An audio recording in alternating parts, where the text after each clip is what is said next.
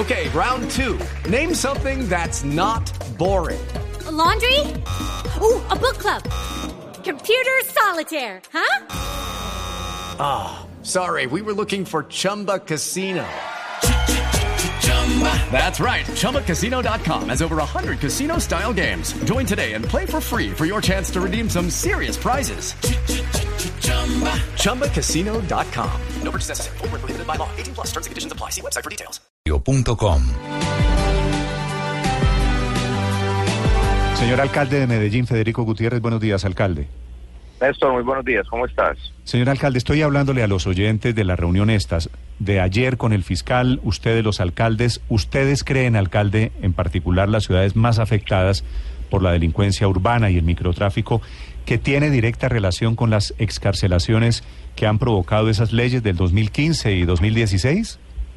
Néstor, sin lugar a dudas, claro que tiene impacto. Y le quiero contar un poco más de la reunión de ayer.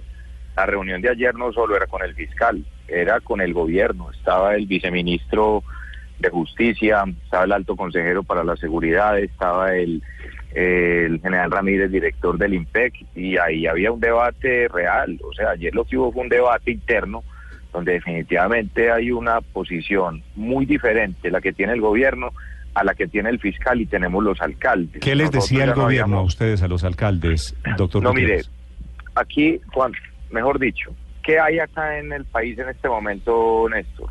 Y dicho además por el viceministro, hay un nuevo rumbo en la política criminal.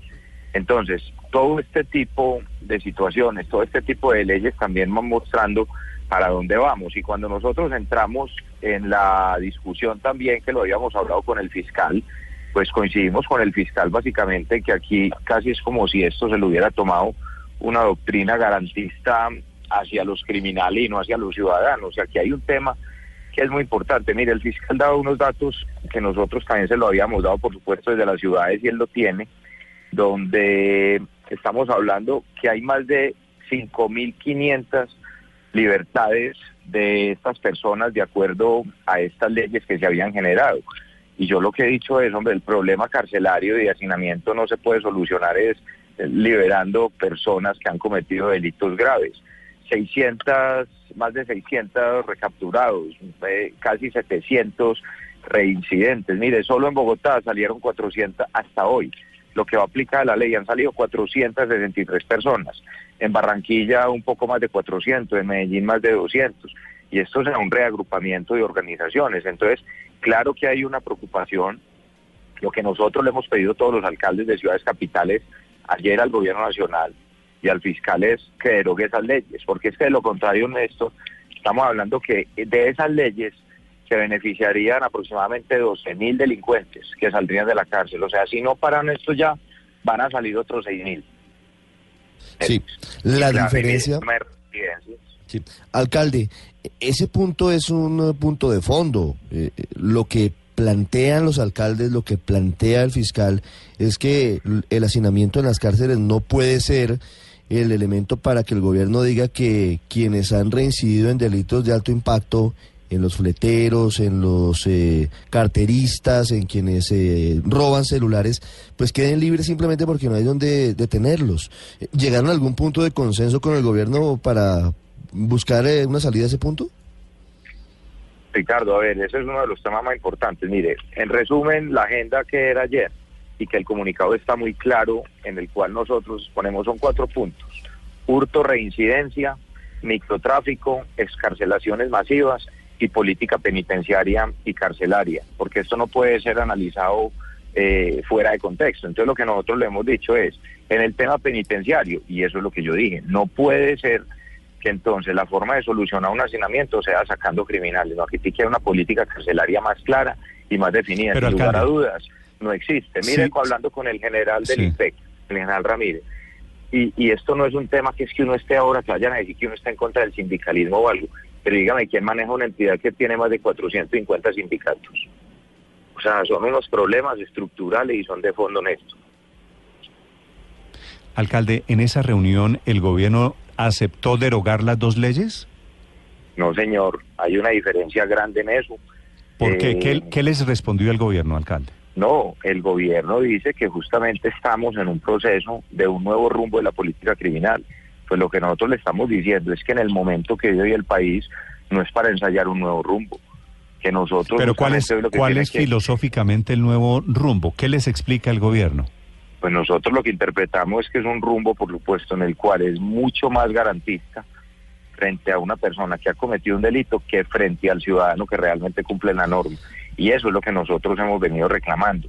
La, la discusión va a continuar, pero mire, sin lugar a dudas, hay una diferencia muy grande en lo que piensa hoy el gobierno y en la política criminal que ve el fiscal y que vemos los alcaldes del país. En últimas, nosotros somos los responsables en las ciudades pero cuando nosotros tenemos la responsabilidad del tema de la seguridad de la ciudad, Néstor, entonces también decimos, bueno, a ver, ¿y dónde están las herramientas? Es que no es que uno sea el responsable ya, ¿dónde están las herramientas? ¿Dónde está la capacidad institucional? ¿Dónde está la política carcelaria? Claro que nosotros también tenemos entonces que tomar decisiones. Eh, en el tema carcelario, claro que los alcaldes también tenemos que ayudar. Yo le pongo un ejemplo, aquí en Medellín y con el Departamento de Antioquia, el Ministerio de Justicia, vamos a arrancar un modelo nuevo que ya se está redefiniendo, por ejemplo, un nuevo centro penitenciario en Yarumal, donde haya una política más clara de tema de, de, recuperación de las personas. Y ahí vamos avanzando y cada ciudad está haciendo lo suyo, lo mismo está haciendo Barranquilla. Pero nosotros ayer lo decíamos y el fiscal lo decía, esto no puede ser una política de relajamiento. Estamos hablando en un momento en el cual usted vio un problema tan grave de crecimiento de drogas. Les hablábamos del tema del microtráfico. Néstor, mire, eh, nos la pasamos es combatiendo el, el, narcomenudeo, que eso yo creo que ya no se debe llamar microtráfico, aquí lo que hay es narcotráfico, narcotráfico muy grande en las ciudades, estamos hablando cómo se inundó de coca y de marihuana el país, y esto no es que salga del país, lo cual también es grave, se queda en las ciudades. El tema de la política, de definir una política en la cual se combata esas estructuras en el sitio. Yo le pongo un ejemplo, sin estigmatizar. El 90% de la marihuana que entra a Medellín viene del Cauca. ¿Y esa marihuana acaso se teletransporta o qué? Esa marihuana se siembra, esa marihuana eh, la cuidan, esa marihuana le hacen tratamiento, la empacan y va por carretera hasta las ciudades. La pregunta es qué está pasando, que está llegando toda la droga por montones a las ciudades. Entonces aquí es un tema claro, claro que nosotros hablando ayer, no es que solo queramos una política coercitiva o que la cárcel, Néstor, ojalá uno no tuviera que meter a nadie a la cárcel. Hombre, pues afortunadamente hay gente que no cumple las normas. Ojalá todos se pudieran soltar y dijeran ya, de arrepentino y más. Claro, la política social va de la mano, lo hablamos muy fuerte ayer. Es la política integral, la educación que estamos haciendo grandes apuestas, el deporte, la cultura. Pero lo cierto es que acá hay una gente que le hace daño al ciudadano y bueno, alcalde, pero es que justamente esto que está pasando y es que los mismos vuelvan a las mismas lo que demuestra, por el contrario, es que lo que viene diciendo el gobierno es cierto, ¿no? Y el gobierno y el ministro de Justicia lo que viene diciendo es, hombre, en el mundo la experiencia lo que demuestra es que la cárcel no sirve para rehabilitar a nadie. Por el contrario, los malos en la cárcel se vuelven más malos porque estando allí conocen a todo un mar de criminales y lo que hacen es que aprenden nuevas mañas, nuevas técnicas y en últimas la cárcel se vuelve en una especie de universidad del crimen. Entonces, al fin, ¿cuál sería la solución? No, si no tienes es toda la razón. No, Es que tienes, tienes toda la razón. Mira, ayer lo decíamos, es que cuando nosotros hablamos de este tema no es de manera aislada, nosotros hablamos de una política penitenciaria y carcelaria clara. Y por eso yo le estaba hablando de cómo funciona hoy el sistema penitenciario y las falencias que tiene. Pero no puede ser que porque entonces hoy sepamos que eso no funciona, entonces es venga, soltémoslos para solucionar el hacinamiento y que la ciudadana, que los ciudadanos entonces se vean expuestos a las personas que están reincidiendo. Mira, no es que estas personas se les haya ya eh, surtido el proceso, hayan quedado en libertad porque, porque se determinó que no eran culpables, no, es porque hubo un vencimiento de términos de acuerdo a estas leyes que ya sacó cerca de seis mil personas y que si no toman una decisión ya van a salir otras seis mil personas en dos, tres meses. Y eso que no le estoy contando los guerrilleros amnistiados, no se lo estoy contando. Aquí hay un tema que es serio y es grave. Claro, entonces, ¿qué se necesita? Una política criminal articulada. Nosotros ayer le decíamos al gobierno, al fiscal, y estuvo la presidenta del Consejo eh, de la Judicatura, donde también fue muy precisa y muy clara. Es que la reunión era buscar soluciones, no es echar culpas. Nosotros decíamos, nosotros no queremos un enfrentamiento institucional, al contrario, es venga, coordinémonos. Y eso es lo que también pedía ya el fiscal y el ministerio. Creo que fue una reunión muy importante. Se han logrado cosas desde que tenemos estas reuniones, se han logrado muchas cosas. Pero esta es uno de esos temas que a todos nos sigue preocupando. Pues claro, si usted le pregunta, si usted le pregunta al fiscal, pues le va a decir estoy seguro, Néstor, exactamente lo mismo que nosotros le estamos diciendo. Y eso no quiere decir que estemos en contra, entonces que el gobierno, que todo. Le estamos diciendo de manera muy precisa y muy clara. Mire, esas leyes de escarcelamientos masivos están generando un problema claro en las ciudades. Mire el tema de recapturas, más de 600 recapturados. ¿Cómo entender una persona que tiene hasta más de 50 recapturas? De 9.000 tal vez la cifra, la cifra más impresionante es que de algo más de 9.000 capturados, tenían entre dos y cuatro detenciones previas, es decir, eran reincidentes. Alcalde, gracias por explicarlo aquí a los oyentes de Blue Radio. No, un abrazo, Néstor, a ustedes y a toda la mesa de trabajo. Gracias. Esta es la rebelión de los alcaldes contra el gobierno pidiendo la derogatoria de estas dos leyes. En segundos, la situación con el secretario de gobierno de Bogotá. Hay un solo lugar en el mundo donde la gente no se enferma, le da maluquera, donde no hay luxaciones sino tronchadas y donde los guayabos no son solo físicos sino también emocionales. Ese lugar eres tú, somos todos, es Colombia y en Colsanitas lo conocemos mejor que nadie. Colsanitas, expertos en ti, vigilado Supersalud. Todos los días, una misión se hace cada vez más difícil, mantener el orden y la seguridad. Pero, ¿qué hace la policía cuando necesita ayuda? Los llama a ellos. SWAT. Llega a Fox la mejor serie de acción de 2017. De los directores y productores de Rápido y Furioso. SWAT. Estreno este martes a las 10 pm. Lo mejor primero en Fox. Hay un solo lugar en el mundo donde el sereno es culpable de muchas maluqueras. Donde una sorpresa puede terminar en un soponcio. Y un totazo te puede dejar turuleto. Ese lugar eres tú. Somos todos. Es Colombia. Y en Colsanitas lo conocemos mejor que nadie. Colsanitas, expertos en ti. Vigilado Supersalud. Olímpica, garantía del precio más bajo. Compruébalo. Olímpica presenta en Blue Radio una noticia. La cifra es esta. Han salido desde que entraron en vigencia estas dos leyes, que es julio del año pasado. Han salido del... No, julio de este año, corrijo, julio del 2017. Han salido de la cárcel en estos tres meses largos 5.500 presos. De esos han sido se han convertido en reincidentes 790.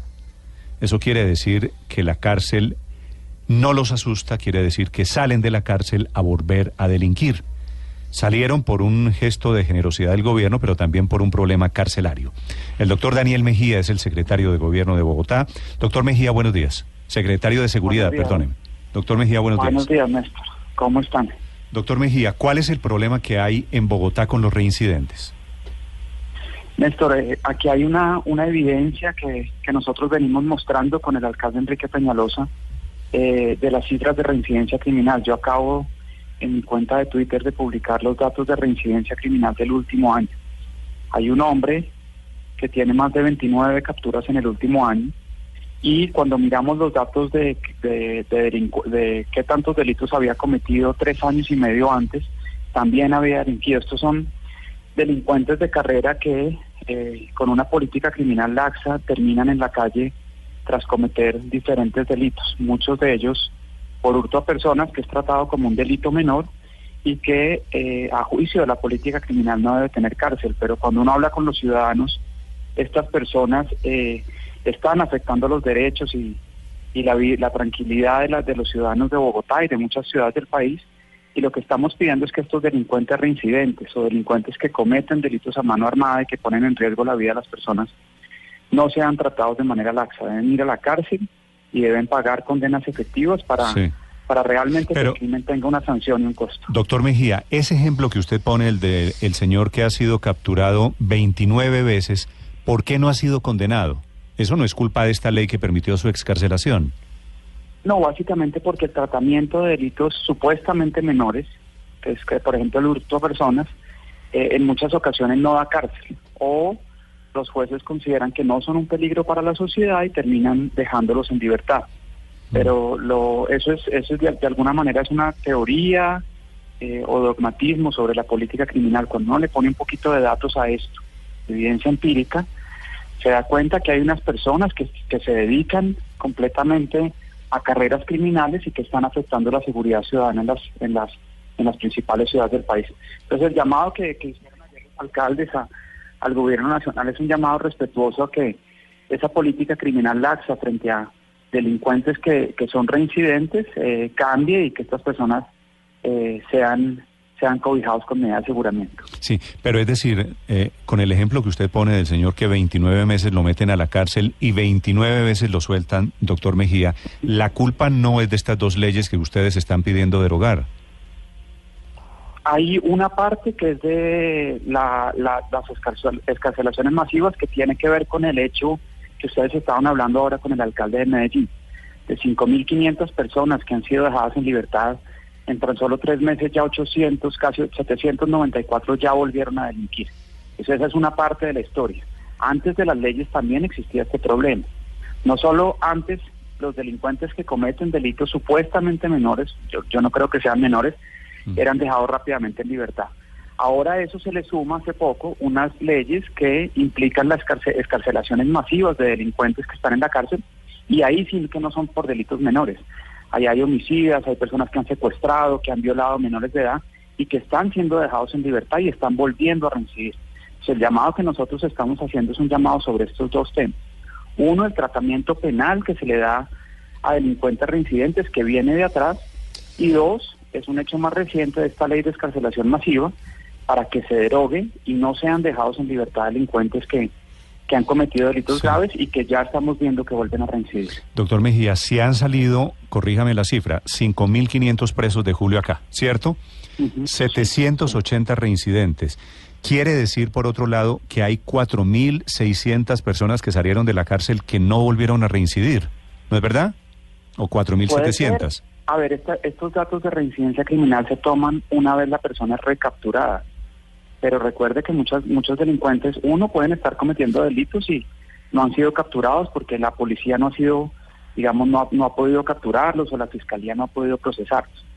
Pero esto, esto es solo en tres meses, Néstor, también. es cierto que el, 80-90% internacionalmente, no solo en Bogotá o en Colombia, sino en casi todos los países del mundo, donde se ven estas cifras, el 80% de la reincidencia criminal se da en el primer año después de ser dejado en libertad Mm. un delincuente, pero es que solo han pasado tres meses no, claro, pero, y ya casi el 20% ha recibido. Quiero decir, cualquier delincuente que salga de la cárcel por excarcelación o por pena cumplida tiene el riesgo de volver a reincidir, ¿cierto?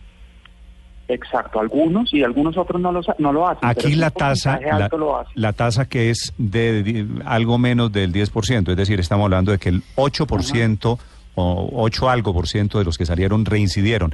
¿Esa tasa es muy diferente a la tasa de reincidentes cuando es de pena cumplida?